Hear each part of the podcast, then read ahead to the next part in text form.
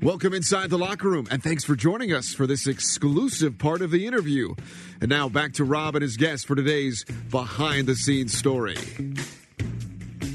Um, okay, I guess uh, one of the things that a lot of people don't know is um, at the Olympics, you know, when you carry the torch, I got to carry the torch for the 2002 Olympics, and they wanted to have it on video with a shot um, of up on us up on the hill, looking over the big arena, the opening ceremonies arena, and I was passing it off to Donna Weinbrecht, who was an Olympic gold medalist in moguls, and they were going to show this clip on TV as this is the torch approaching the arena, and I was running with the torch and um, getting close to Donna, and they're they all of a sudden, you know, I've run, you know, half a mile already holding it um, up a hill.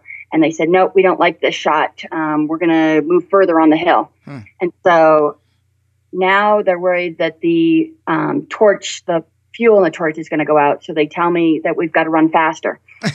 and I've got to get to this next place um, that's another half mile forward. And I'm running faster than I've run, and I'm trying to hold this torch up that's actually heavier than you think. I'll bet. And I'm running, and they get to that spot, and that spot's not a good spot for, for, for the cameras either. so I'm running again, and I am so out of breath and so tired. And finally, we pass it off to each other, and it's this great moment that they capture on TV. And, you know, sweat's coming down my face and I am absolutely exhausted. And uh, Donna, you know, she kept getting to go in a car to go up to the next spot. Um, so she's looking at me and she looks absolutely beautiful that she always is. And uh, you know, it was just it wasn't my greatest moment, but it was it was fun to be part of that. That's a great story. Here you are. You thought you retired. yeah, exactly. Probably the toughest. Uh, tell you that you got a medal right there on the spot for that.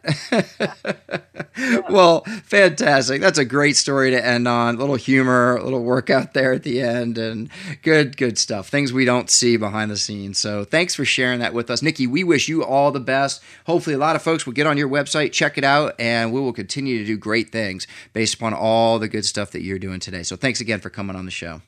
Thank you, Rob. I appreciate it. Until next time, who are you, nation?